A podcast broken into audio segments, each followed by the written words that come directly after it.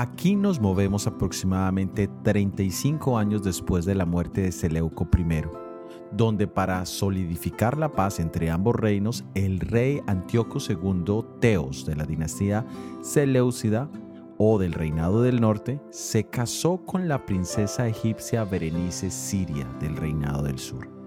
Pero esa unión y el fruto de la misma serían asesinados por la primera esposa de Antíoco II Teos.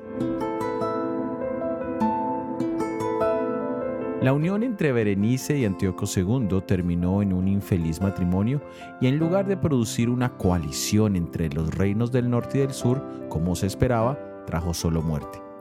¿Pero es esto solo eventos del pasado? ¿O aún vemos circunstancias similares en nuestros tiempos? Las uniones que parecen prometer felicidad y éxito terminan en infelicidad y desgracia. ¿Cuál será el factor?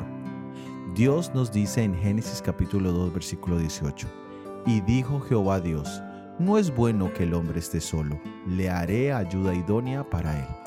Es bueno notar que para ese momento Adán tenía múltiples características. Primero, tenía un hogar, el Edén, en el cual estaba la presencia de Dios. Segundo, tenía un trabajo, cuidar y proteger el Edén, lo cual le permitía saber que todo en la vida necesita trabajo, esfuerzo y cuidado. Y tercero, conocía la voz de Dios cuando le indicó el mandamiento acerca del árbol prohibido. Bajo estas condiciones, no es bueno que el hombre esté solo, pero sin estas, es bueno que el hombre esté solo. Cuando tanto hombres como mujeres no viven en la presencia de Dios, no han aprendido a trabajar y no conocen la voz del Señor, esa unión solo puede traer infelicidad permanente a sus vidas. Soy Óscar Oviedo y este es el devocional Daniel en 365 días.